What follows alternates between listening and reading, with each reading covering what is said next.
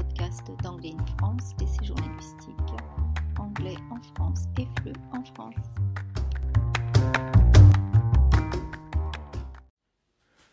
Good morning, uh, everyone. Uh, this morning I'm here for this new episode of Anglais in France with our guest uh, called Wendy.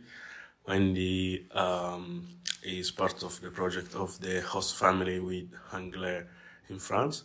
But let's get into it. And yeah, Wendy, can you um, briefly um, introduce yourself and some background information about you? Yes, hi, Nixon. Yes, my name's uh, Wendy Parrott. I've lived in France for 30 years. Um, I've brought up my four children here in the lot, which is close to Vazerac. And I have students staying in my house um, all throughout the year. Nice. And um, can you tell can you tell us about more about uh, your your honest family, of course, and the main reason or the reason why you chose like to be part of this project, host family?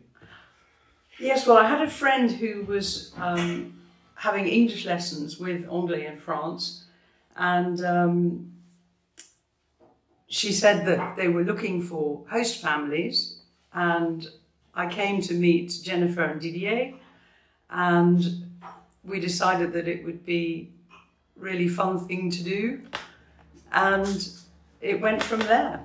So Jennifer came to my house. We had a cup of tea. Um, I told her a little bit about my life, and so that helped her to be able to match me with the students. And I've been doing it for a year now, and it's been a great success. Do you remember your first time when you was your first student, Wendy? Yes, very well. His name was Xavier. Um, he was uh, in his early 50s. He had taken early retirement and he was about to buy a company. And he was extremely motivated and excited about his future career. And he had come just to improve his English so that he could move forward in his business. So it was fascinating. And uh, if you don't mind, ask you also, um, you, um, of course, host not just like student, young student, but also some uh, less young student. And can you tell us if you find any difference between like host less young student and a more young student? Yes, well, it's it's always very exciting with the the young prepa students because they are full of ambition and they're extremely motivated.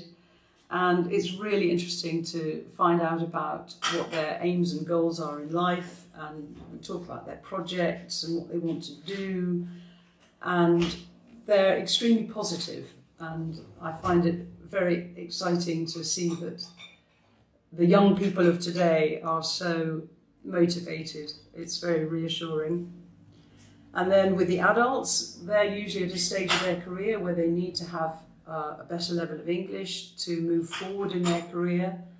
Uh, they, they can be anything in their 30s, 40s, 50s. And it's fascinating to find out about their professional career, where they live, uh, they've travelled probably, their families. Um, it's, it's a very full and enriching experience. And do you think there is any uh, beautiful aspect of like to host these uh, students in your, which is your home, basically? Yes, it's, it's, it's lovely to, to show them where I live and how we live in this part of, the, of France. Um, we find out about where they come from because they're from all over France. So maybe they have different traditions and um, it's kind of a different culture in different parts of France depending on the climate uh, and how we live. So um, there's an awful lot to learn from people who come from different parts of France. And uh, I find it really, really interesting. And in this experience, uh, what aspect of your character did you play in this experience? Well, I come from Scotland, so I'm naturally very friendly. Um, I've got quite an open mind. I've, I've travelled a lot, and so I think you just have to be um, friendly and interested, and a good listener. Um, and those are the sort of characteristics that you need. I see, I see.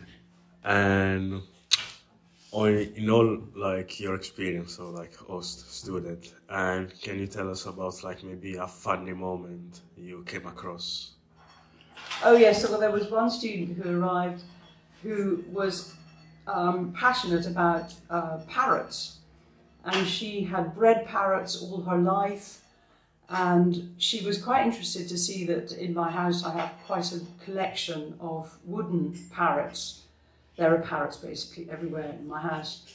And, um, and that is when she discovered that the translation of my surname, parrot, is perroquet. And so we had quite fun discussing parrots during the week. I see, I see.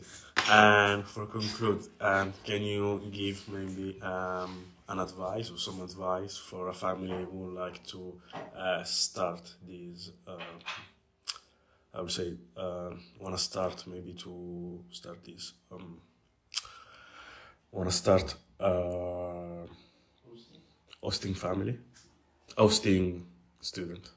Sorry.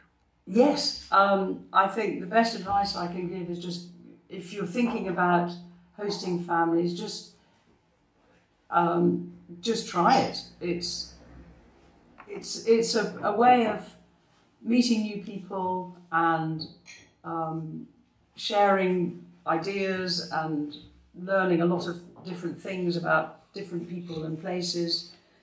Um, and I really would recommend it to, to anybody who maybe has a spare room in their house and, and wants to have a bit of fun. These people are extremely interesting and I've made some really good friends over the over the last year and I've thoroughly enjoyed it. So just go for it. So thank you very much, Wendy, for sharing your own experience with Anglais France as us family. And yeah, see you soon. Thank you, Nixon.